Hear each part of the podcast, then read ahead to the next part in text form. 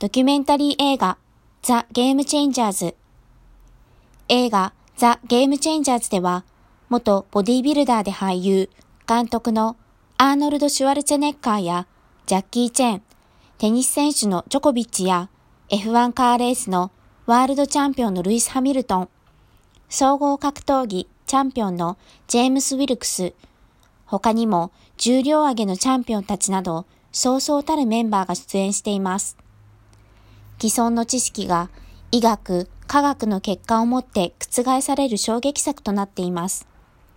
ちょっとだけ内容を教えちゃうと、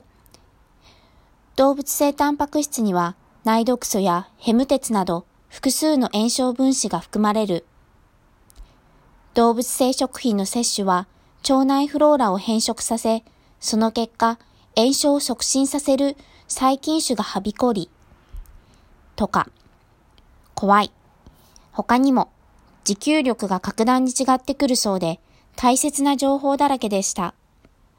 どうやらこの映画は何度か見て、しっかりした栄養学の知識を身につけた方が良さそうですね。